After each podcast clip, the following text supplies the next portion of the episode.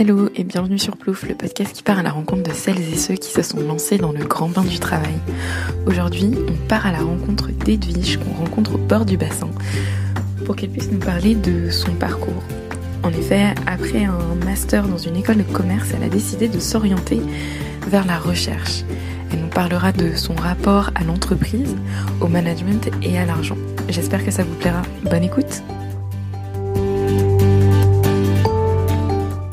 Du coup, Edwige, merci beaucoup d'être là avec nous ce soir.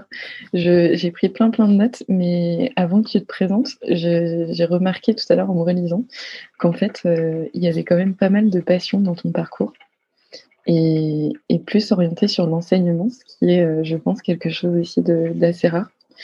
Et donc, euh, je veux bien que tu nous en parles un peu plus et que justement que tu me dises un peu comment, en sortant d'école de commerce, qui ne nous oriente pas du tout vers ça à la base, tu as fait euh, ce choix de, de, pouvoir aller vers la recherche.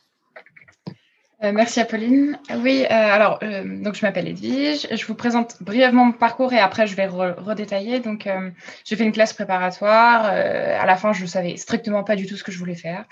à l'entretien de l'EM, j'ai pipoté en disant que j'avais un projet d'entrepreneuriat, comme beaucoup peut-être d'étudiants ou d'étudiantes, je ne sais pas. j'ai eu une très mauvaise note à l'entretien, mais j'ai réussi à entrer.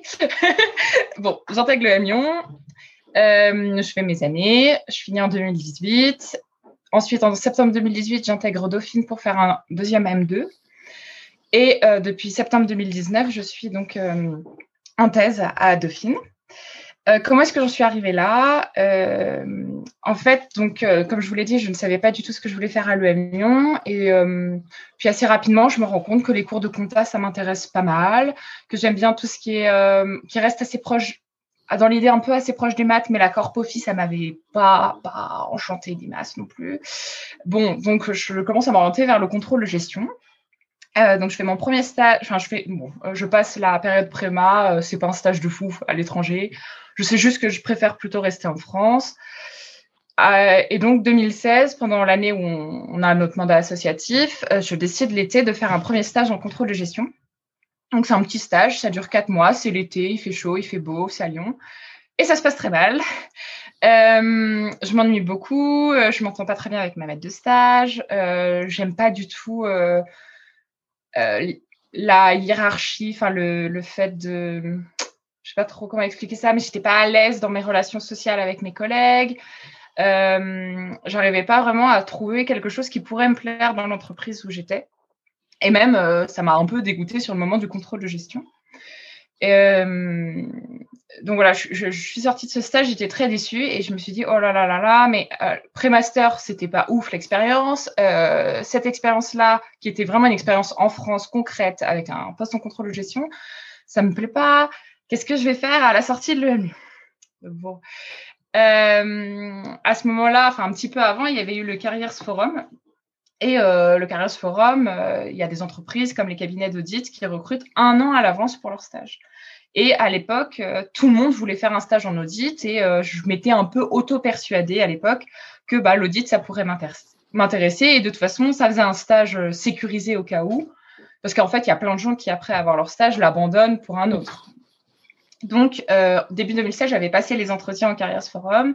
Ça s'était super bien passé. En fait, les boîtes d'audit étaient super, euh, enfin, bon, elles sont très tournées vers les jeunes, donc elles étaient super euh, accueillantes, on avait envie d'y aller. et je décroche un stage chez EY, à qui je dis oui. Et à l'époque, moi, l'audit, c'était le truc par lequel tout le monde passe, et c'était une carrière potentielle assurée sur, enfin, si ça te plaît, tu peux y rester et progresser chaque année. Ça, c'est une idée qui était, qui me plaisait vachement. C'était euh, bah, en fait, ça avait l'air d'être une carrière valorisante, tout ça. Et euh, si vous voulez un témoignage d'une personne qui aime beaucoup l'audit, il y a Solène qui est venue euh, témoigner. Et, et, je suis d'accord avec beaucoup des choses qu'elle, dit. Hein, c'est vraiment très intéressant. Et c'était le témoignage qu'en faisaient les anciens de l'EM. Et du coup, ça me plaisait. Enfin, ça avait l'air de me plaire. Après le stage en contrôle de gestion, je me dis bon bah alors je vais donner ma chance à l'audit.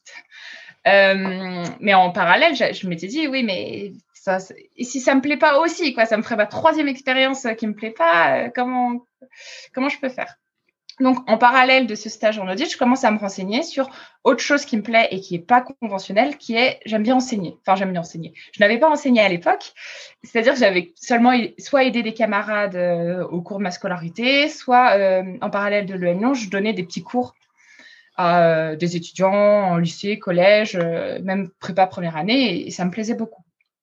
Et à l'EM Lyon, il y avait une professeure euh, que j'avais trouvé super dans sa pédagogie. Euh, bon, le cours de compta aussi m'intéressait. Donc voilà, c'était Géraldine notre gendre. Donc euh, je la contacte, je lui envoie un message et je lui dis bon bah écoutez, voilà, j'aimerais enseigner. si possible, j'aimerais enseigner à des en études supérieures. comment ça se passe? On prend rendez-vous et puis en décembre, on discute, donc décembre 2016, et elle me dit, bah écoute, en fait, actuel, si tu veux enseigner comme moi je fais, il faut faire une thèse et il faut devenir enseignant-chercheur. Et actuellement, la tendance, euh, euh, à cause des compétitions entre les grandes écoles, c'est de privilégier la recherche à l'enseignement. Donc, même si tu as envie d'enseigner, il faut que tu dises que tu veux faire de la recherche. Alors, en deuxième année de l'EM, la recherche, qu'est-ce que c'est? C'est RECAPS en première année, euh, une expérience euh, que tout le monde bâcle un petit peu euh, aux vacances de Noël euh, avant de rendre le 4 janvier son dossier. Bref, donc pas grand-chose. ok. Bon, je connais quelqu'un d'autre qui a fait le Lyon et qui après a fait une thèse. Enfin, je, connais quelqu'un d'autre qui a fait une thèse, donc, euh, qui a fait le Lyon avant. Je contacte cette personne et elle me dit, euh, bah si, euh, tu peux, tu peux faire une thèse après le Lyon. Je te conseille d'aller à Dauphine et de contacter telle personne. Bon, sauf qu'en 2016, moi, je me dis, bon, il me reste tout 2017 plus le premier semestre de 2018. Donc, c'est dans un minimum un an et demi. Et c'était hors de question pour moi d'arrêter le Lyon. Je voulais être diplômée de l'EM enfin, ça m'intéressait quand même ce qu'on faisait à l'EM. Et puis après, quand on commence à prendre les cours à la carte, je savais ce que je voulais faire. Il y avait un séminaire en audit que j'ai fait. C'était avec Géraldine Notgendre. Pas de coïncidence. euh, euh, il y avait euh, cours il y avait des cours de, encore de compta avancé, des cours où on était 10 élèves un mardi soir de 18h à 20h, mais c'était sympa. bref, des cours où je restais dans le domaine dans lequel je suis actuellement, qui est comptabilité, contrôle, audit. Donc, je fais, donc voilà, ça, euh, c'est, je me dis, bon, je, voilà, j'ai le temps encore, j'ai un an et demi pour, euh, pour savoir est-ce que je veux aller là-dedans. Je sais qu'il existe des pistes et des moyens de faire une thèse après l'EM Lyon si je veux.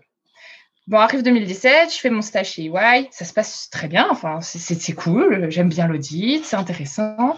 Par contre, c'est un rythme de travail qui ne me convient pas.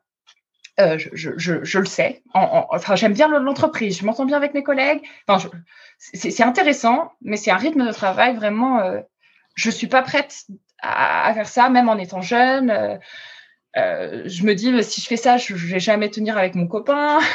Et pourtant, euh, quand il dit, bon, bah, est-ce que vous voulez revenir en CDI bah, Je pense à plusieurs choses. Je pense c'est intéressant et je pense aussi que j'ai un prêt à rembourser. Euh, qui est, euh, enfin que j'avais contracté pour payer l'EM Lyon et que je dois commencer à payer ce prêt un an après la fin de mes études de l'EM et je dois le rembourser en quatre ans. Ça fait un gros montant en quatre ans et le salaire de l'audit permet de faire ça. Donc c'est assez attrayant. Bon, euh, finalement je dis à EY non et je leur dis je veux faire une thèse. Et en fait, à ce moment-là, j'ai pris ma décision de faire ma thèse. Euh, Qu'est-ce qui a changé entre décembre où je ne savais pas trop et après le stage d'audit C'est que je me suis rendu compte que l'audit, ça m'intéressait vraiment. Euh, ça m'avait beaucoup plu. Ça, vraiment, il y avait beaucoup de problématiques, bah, ne serait-ce que la, les conditions de travail qui sont euh, le rythme, le, le, fait que les gens ils, ils, y aillent et euh, les jeunes diplômés ils, y foncent même. Et puis finalement, euh, moi je me posais des questions. Comment est-ce qu'on accepte de travailler 80 heures par semaine euh, dans les périodes où ça va pas, alors que Enfin, pourquoi est-ce que les cabinets d'audit ne recrutent pas plus? Euh, Enfin, quels sont Il y a énormément de problématiques dans l'audit et j'ai commencé à me les poser pendant que j'étais en stage. Et je me suis dit, bah, en fait, j'ai envie de m'intéresser à ces problématiques, mais non pas en étant moi en train de les vivre, mais en, étant en, étant en train de les, enfin, d'essayer de, les comprendre. Donc, euh, en fait, pendant mon stage chez EY, j'ai décidé de, de faire une thèse en audit. Bon, ok, voilà, c'est ce qui se passe.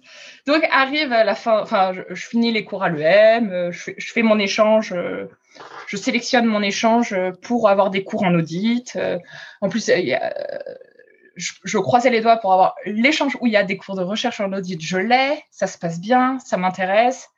Arrive le stage de fin d'études de, de, de l'EM Lyon et je fais un stage à nouveau en contrôle de gestion parce qu'en fait, ça reste quelque chose qui m'intéresse, le contrôle de gestion. Euh, j'adore Excel, donc c'était parfait. Et ça se passe extrêmement bien. Je m'entends bien avec mes collègues, je m'entends Enfin, le poste me plaît, euh, l'environnement me plaît. C'était dans le domaine des éditions. c'était génial. Et là, je me suis dit, oh là là là là, est-ce que finalement j'ai trouvé ma place en entreprise? Est-ce que, est-ce que vraiment, en fait, la recherche, n'était pas juste euh, parce que je me sentais pas bien jusque-là? Et euh, puis, je me dis, bon, j'ai un an avant de devoir commencer à rembourser mon prêt.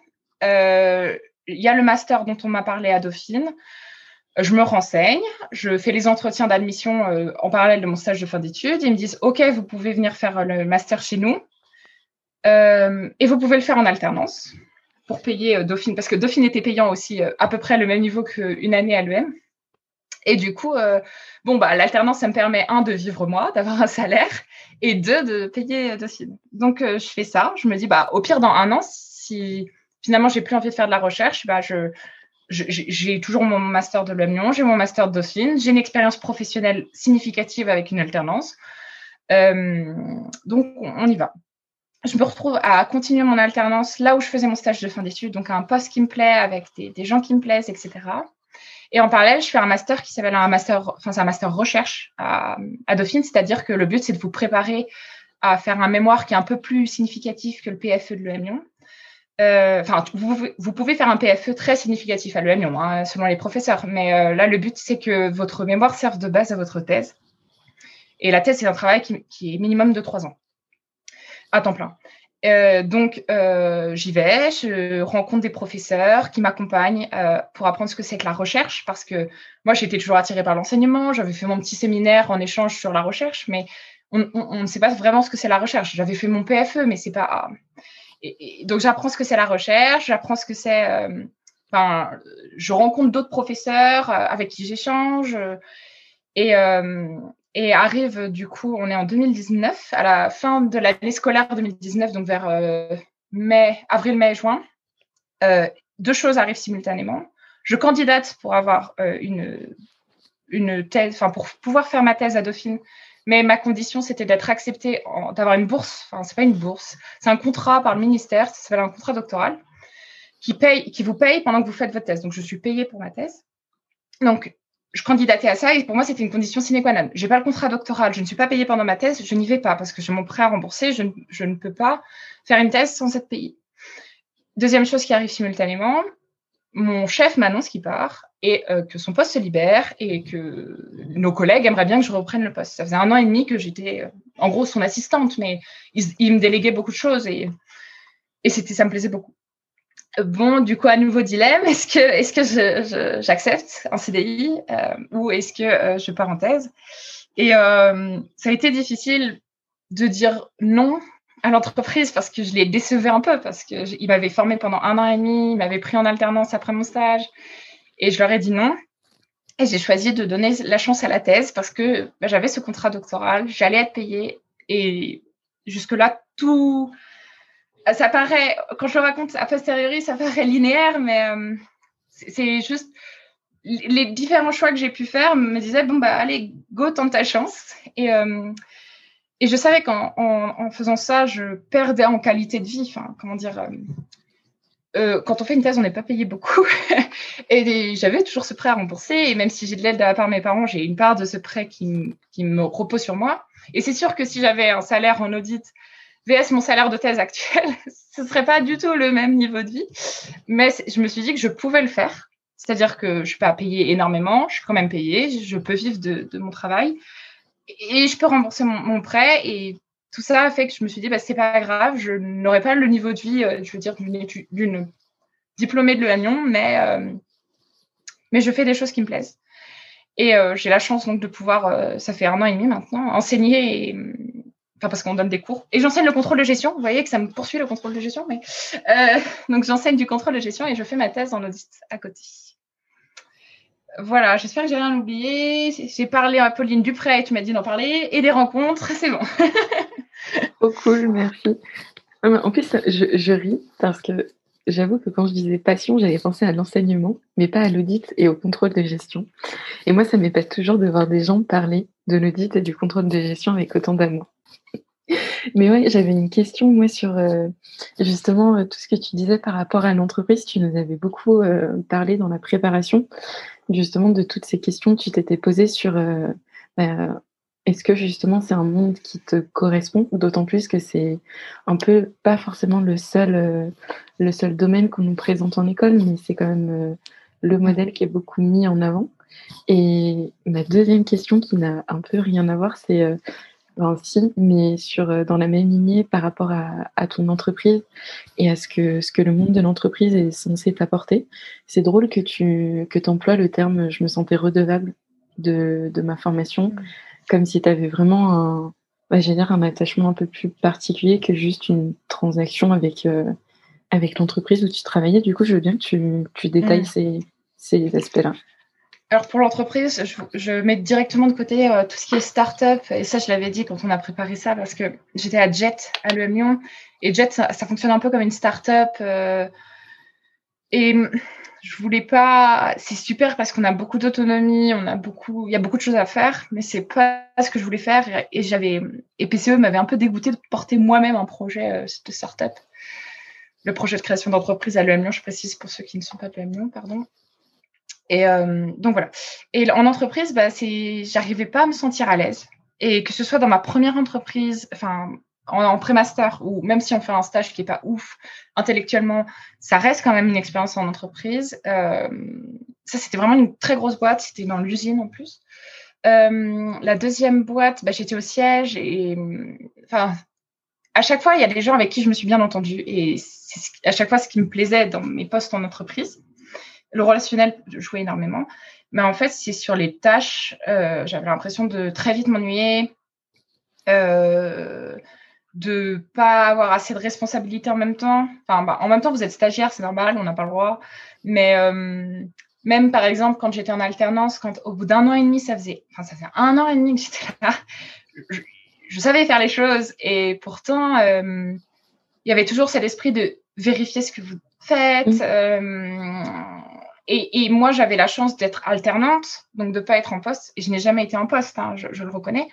Mais il y avait mon chef qui faisait tampon entre moi et puis la DG. Et, euh, et, maintenant, avec du recul et tout, je, vois très bien que si j'étais restée, j'aurais été en contact direct avec la, direction générale. Et, euh, et c'était un peu un management euh, par la peur là-bas. et moi, je ne le sentais pas trop quand j'étais alternante parce que il y avait quelqu'un qui faisait tampon entre les deux, mais en vrai, je voyais bien comment mon chef il stressait euh, avant de devoir présenter son travail, alors qu'il faisait bien son travail. Et, et, l'idée d'être à l'aise dans un poste, parce que j'étais à l'aise dans mon poste, et je, surtout qu'il y avait beaucoup d'Excel, vraiment, j'insiste, mais j'adore ça. Et euh, d'ailleurs, je n'en fais pas en thèse, ça me manque. Mais euh, du coup, ça, c'était vraiment, j'étais à l'aise, et il y avait encore des choses à apprendre, mais mais c'était pas de l'apprentissage. Euh, enfin, je sais pas pour ceux qui ont déjà eu une expérience en entreprise, mais dans chaque entreprise, c'est tellement différent que finalement, quand vous changez de poste, vous recommencez un peu à zéro. Euh, surtout en contrôle de gestion, où j'ai été dans, en tout, je vous ai pas détaillé tous les stages que j'ai fait, mais j'ai fait du contrôle de gestion dans quatre boîtes différentes. Et dans les quatre, c'était jamais pareil. et, euh, et même si c'est l'idée d'apprendre à nouveau et tout, c'est bien, bah, ça reste des spécificités à l'entreprise dans laquelle vous êtes. Et, hum, ça, reste des mécanismes à apprendre. Enfin, c'était pas ce qui m'intéressait. Moi, j'avais vraiment un côté de. J'avais envie de poser les questions. Pourquoi? D'ailleurs, on édite, enfin, quand j'étais dans l'édition, on éditait des livres, c'était des pourquoi, mais pour les enfants, vous savez. bah, moi, j'aimais bien les lire quand je m'ennuyais. Parce que j'aime bien répondre pourquoi, euh, comprendre pourquoi, euh, pourquoi, quand j'ai commencé à faire de la recherche en audit, c'était pourquoi les étudiants? Qui font des stages en audit, après retournent en audit. Voilà, je m'intéressais à ça. Parce que moi, je n'avais pas fait ce choix-là. Et euh, finalement, aujourd'hui, je travaille plus du tout sur ça. Mais voilà, c'était, je voulais répondre à des questions pourquoi, chercher de l'info, j'aimais bien lire des articles de recherche. Et, et puis, il n'y avait pas d'enseignement aussi. Alors, même si après, en entreprise, on peut être amené à, encadrer des gens, c'était pas, c'était pas exactement la même chose. Et ta deuxième question, c'était, je me sentais redevable bah, parce qu'en fait, il y avait un an et demi qui était passé et on m'avait fait confiance pour que je revienne en alternance. C'est un peu compliqué, je passe les détails, mais euh, je m'entendais extrêmement bien avec mes collègues et, et puis s'intéresser à moi aussi. Enfin, ça, c'était important, ce que j'avais pas toujours eu dans mes stages. Là, on s'intéressait vraiment à ce qui j'étais. Ils s'intéressaient même à mon envie de faire une thèse, même s'ils avaient envie que je reste. Ils savaient que je voulais faire une thèse. Euh, enfin, on en parlait. Et c'est vrai qu'à un moment, je me suis dit, bah, quand même, ça fait un an et demi qu'il me paye, qu'il me forme. Euh, bon. et euh, voilà, je, suis partie. Euh, voilà. si à l'origine, ce n'est pas la recherche qui t'attirait, mais l'enseignement, du coup, pourquoi est-ce que tu as choisi l'enseignement dans le supérieur et pas dans le secondaire? Je me suis posé la question. À un moment, j'avais envie, je disais à mes parents, bah, j'aimerais être prof. Et à l'époque, dans ma tête, prof, c'était bah, comme c'était prof au lycée Max, quoi. on a du mal, je trouve, avant le bac, d'aller voir l'après. Et mes parents, à l'époque, me disaient, mais non, tu peux faire mieux. Euh, bon, mm. voilà. En vrai, actuellement, euh, c'est quand j'ai fait le Lyon, je me suis dit, bah, en fait, ce qui m'intéresse, les matières à l'EM Lyon m'intéressent, mais pas toutes. Par exemple, le marketing, pas du tout.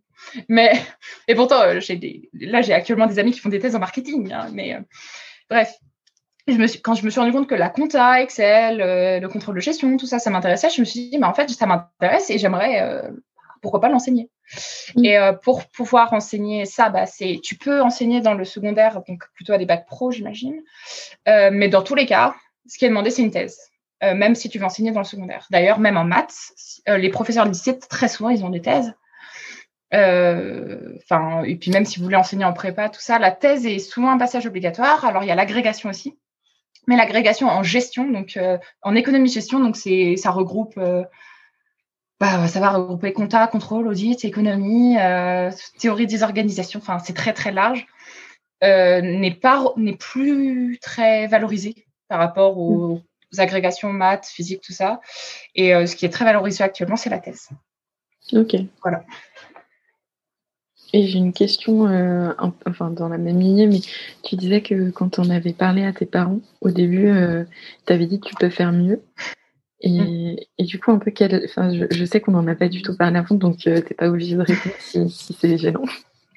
Mais, euh, mais justement, quelle vision du succès ils t'ont, ils transmise et, dans ton éducation et justement, euh, dans quelle mesure tu penses que tes choix d'orientation aussi ont été un peu guidés par, par ça?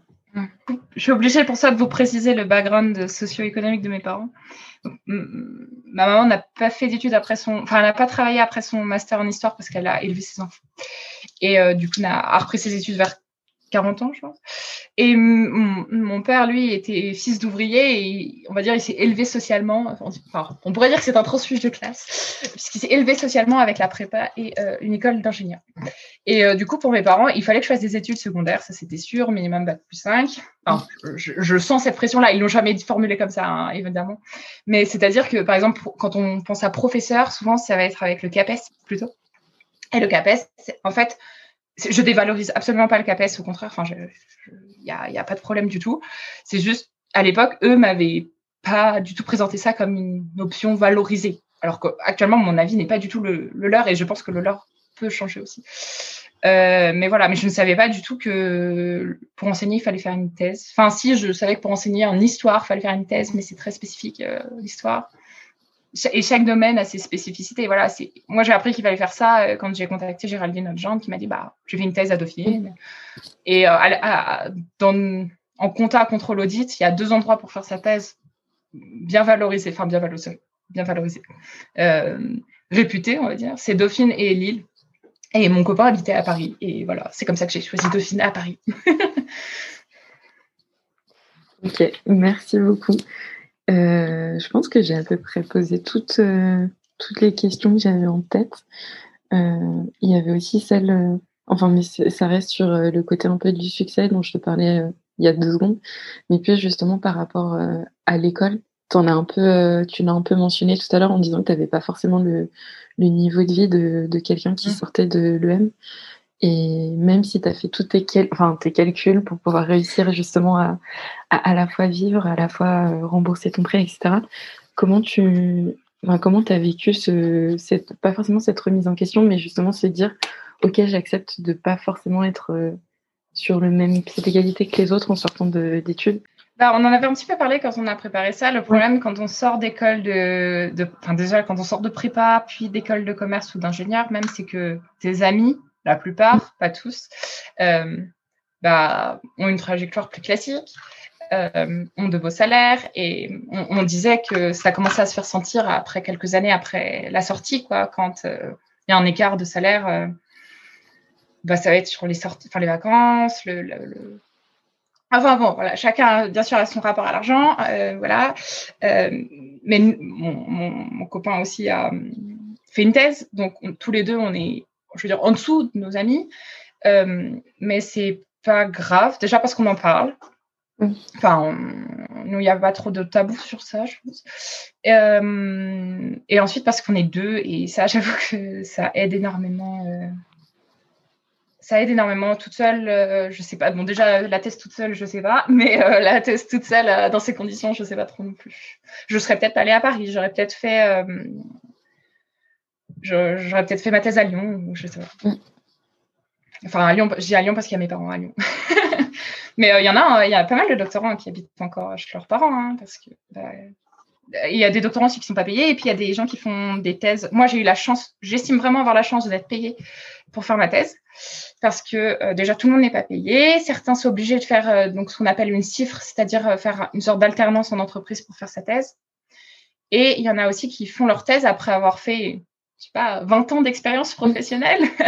et ça, on remarque dans notre labo que c'est souvent des femmes qui ont des enfants et un travail à côté et euh, du coup euh, qui ont besoin de plus de temps et qui ne sont pas payés pour faire leur thèse. Et donc j'estime qu'à côté d'elles, j'ai énormément de chance de faire ce que je veux déjà à la sortie de l'école et ensuite d'être payée. Je ne sais pas si j'ai répondu à ta question, Apolline, désolée. non, mais euh, en fait, oui, oui, parce que c'est vrai que l'argent, c'est un. J'ai l'impression du moins que c'est un gros tabou quand tu quand tu sors d'école ou ne serait-ce que demander le salaire à ton voisin. Tu ne poses pas forcément et bah, tu peux voir justement, comme tu disais, les différences de salaire se creuser aussi dans les groupes de potes, mais sans qu'il y ait nécessairement des discussions là-dessus et sur les rythmes de vie. Et du coup, tu as trop bien répondu euh, en disant que vous en parliez beaucoup. Et je pense que c'est déjà un bon pas. Mais j'en vois, enfin, je vois ça avec mes amis IES de l'EM Lyon. Par exemple, j'en ai une, elle est en, en école, en, école, en, cabinet de conseil. Mm. Et moi, ça m'intéresse de savoir euh, quel, quel, est le salaire en cabinet de conseil, quelle est l'évolution du salaire, tout ça. Mais quand je lui pose la question, alors que il n'y a pas d'histoire de confidentialité, je suis pas dans une boîte concurrente, je cherche pas à me faire recruter. Là, je sens de la réticence quand même à en parler. Euh, je, je, je, comprends, c'est, on va dire, intime, mais euh, bah, c'est important. Enfin, je pense que tout le monde veut s'assurer à la sortie de l'école de pouvoir euh, manger, euh, avoir un toit, et, un toit possiblement là où on veut. Enfin, par exemple, je crois que j'avais dit, je, t'avais dit à Pauline que nous, on n'habite pas à Paris même, parce que bah, ça coûte beaucoup trop cher, et on a privilégié d'habiter en dehors de Paris et d'avoir plus de transports en commun, surtout pour moi. Mais bah, regardez, j'ai une pièce euh, juste pour travailler pour moi, ce que j'apprécie depuis le confinement, euh, ce que je n'aurais pas si j'habitais dans Paris même. Ouais, donc c'est des questions, euh, enfin pas forcément de compromis, mais de réflexion en amont aussi. oui, de confort de vie. Mm. C'est pareil, le rythme en audit, enfin tu vois, l'audit ça me plaisait, mais le rythme en audit c'était un confort de vie qui me convenait pas de travailler jusqu'à. Déjà, j'avais du mal à mes stages normaux quand j'étais obligée d'être au moins là entre 9h et 17h parce que c'est contraignant, enfin, c'est-à-dire que vous avez un coup de barre en début d'après-midi, et moi je sais que j'ai souvent un gros coup de barre en début d'après-midi, vraiment fort. Bah, au travail, c'est enfin au travail. Quand vous êtes en entreprise traditionnelle, c'est très difficile à, de se contrôler, de contrôler son corps. Mm. Vous, vous allez pas bien, vous avez un problème avec un électricien, tout ça. Bah, tout ça, en fait, j'ai aussi cette flexibilité dans la thèse et euh, dans le poste que je veux faire plus tard. Et je vais te répondre oui au passage. J'aimerais être enseignant chercheuse. Je ne sais pas encore si je veux l'être dans le public. Euh, dans le public ou dans le privé, parce que ça n'a pas les mêmes contraintes. Euh, il y a des contraintes d'excellence dans le privé. Donc, euh, dans le privé, c'est euh, école de commerce, école d'ingénieur. voilà, principalement dans mon domaine. il y a beaucoup de contraintes, il y a beaucoup plus de pression que, que dans, le, dans le public, c'est sûr. Et aussi, juste pour revenir entre secondaire et enseignement supérieur, bah, en étant thésarde et en commençant à donner des cours, tout ça, vous avez un contact avec les étudiants qui n'est pas le même que celui que vous pouvez avoir dans le secondaire. Euh, par exemple, j'ai déjà encadré des mémoires l'année dernière et euh, oh, déjà, c'est une expérience un peu bizarre de passer de l'autre côté et euh, de dire mais je suis pas compétente. Enfin, surtout quand l'étudiant débarque avec son sujet de mémoire et, et tu connais rien dessus et il faut que tu l'encadres pour qu'il fasse son mémoire. Euh, mais en fait, ça, ça fait une, une proximité avec l'étudiant qui est pas du tout pareil que, quand on donne classe à, enfin, cours à 30 élèves. Je donne cours à 30 élèves, euh, enfin, 60 élèves, mais après, ils vont me poser plus de questions, ils vont plus chercher l'échange, ils vont rester, ils vont manger mes pauses pour me poser des questions, mais c'est pas grave. mais euh, et puis ils sont dans un moment aussi, ils veulent s'orienter professionnellement et euh, ils choisissent leur cours aussi. Euh, enfin, je donne cours à des M1 et c'est des gens qui ont choisi leur orientation. C'est plus des L1 qui entrent et qui ont un parcours bateau. Et du coup, bah, tu es aussi là pour les, les, les orienter, pour répondre à leurs questions. Et pour leur donner de l'intérêt éventuellement dans ta matière. Et donc, bon, j'enseigne le contrôle de gestion, mais ça veut dire que j'essaie de les prévenir sur ce qui les attend après en entreprise. Et ça, oui, j'ai de la chance d'avoir fait des cours en contrôle de gestion, ça m'aide. Si je donnais des cours en compta, bah, oui, bah, la compta, en vrai, en école, après, c'est du expert comptable ou audit. Donc, je pourrais parler de l'audit, mais je me sentirais pas légitime à donner, à parler de, d'aller ensuite, euh, je sais pas, en banque d'investissement, parce que je, ne, je n'ai pas du tout fait ça. Merci. Et je vois que Louis, du coup, te pose une, autre question sur euh, justement qu'est-ce que tu veux faire après ah ton, doctorat? Oui, donc enseignant-chercheuse. C'est-à-dire euh, de l'enseignement et de la recherche. ok. Euh, être chercheur seulement aujourd'hui, c'est compliqué à part au CNRS qui recrute sur concours. Donc ça veut dire vous avez fait votre prépa, vous avez fait le MION, vous avez fait une thèse, et après vous devez refaire un concours. bon alors voilà, mais après en comptabilité, contrôle, audit, il y a énormément de postes. Euh, on manque de doctorants, donc il y a des postes. Euh, mais il y a d'autres domaines, par exemple, j'ai dans mon laboratoire, il y a des gens qui font de la recherche sur. Euh, il y a une, autre, une ancienne de l'EM qui fait de la recherche sur les gilets jaunes, enfin le mouvement des gilets jaunes, etc. Bah, elle, ça va être plus compliqué pour chercher un poste, c'est certain, mais il y a quand même besoin de postes Enfin, il y a quand même besoin de, Il y a des postes pour ces personnes-là. Moi, c'est juste, je, suis plus spécialisée parce que je m'inscris dans la comptabilité contrôle et que c'est à la mode et voilà. Si ça se trouve, dans, dans 5 ans, la mode, ce sera, euh, je ne sais pas, complètement autre chose, mais je euh, je sais pas, être prof de big data, par exemple. Enfin, avoir fait de la recherche en big data. Ah, j'avoue, peut-être. Mais à ils n'arrêtent pas de mettre des cours de, de, ça. Donc, euh, et j'ai vu qu'ils commencent à chercher des thésards là-dedans. Donc, Bah, peut-être que si jamais c'est l'avenir de, de, la data, le M euh... dans cette brèche. et, juste, bah, excuse-moi, j'ai repensé à autre chose. Il y a un doctorant actuellement avec moi, il, vient de commencer. Lui, il a fait six ans de conseil. Là, il fait sa thèse sur les contrôleurs de gestion. Et son but à lui, je sais que c'est de retourner en conseil après.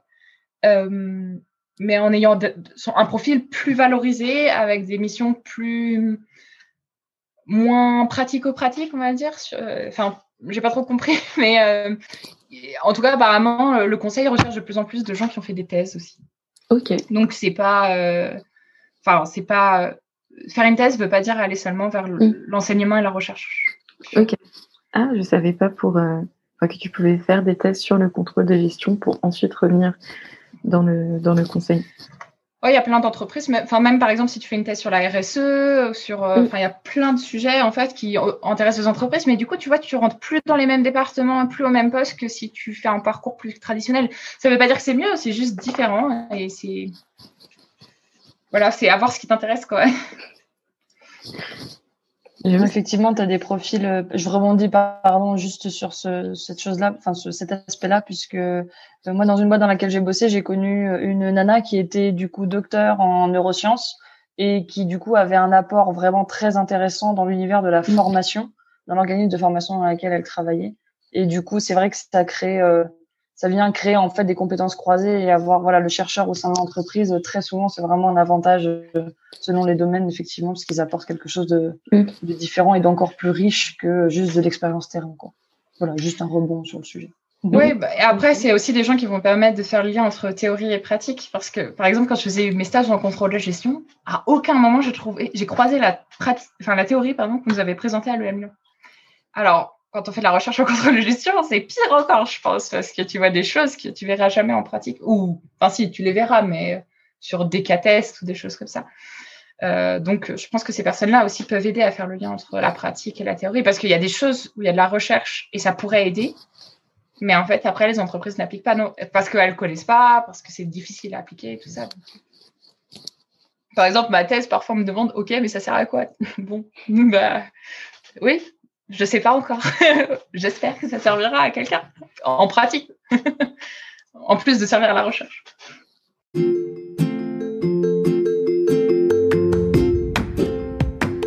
Et voilà, on arrive au bout de cet épisode. Merci à toi de l'avoir suivi. J'espère que tu en sors un petit peu plus outillé pour te lancer sur le grand bain du travail toi aussi. En attendant, si tous ces sujets d'orientation t'intéressent, tu peux regarder dans la description de cet épisode. On t'a mis un petit lien vers la newsletter où on continue à creuser ce sujet. À bientôt!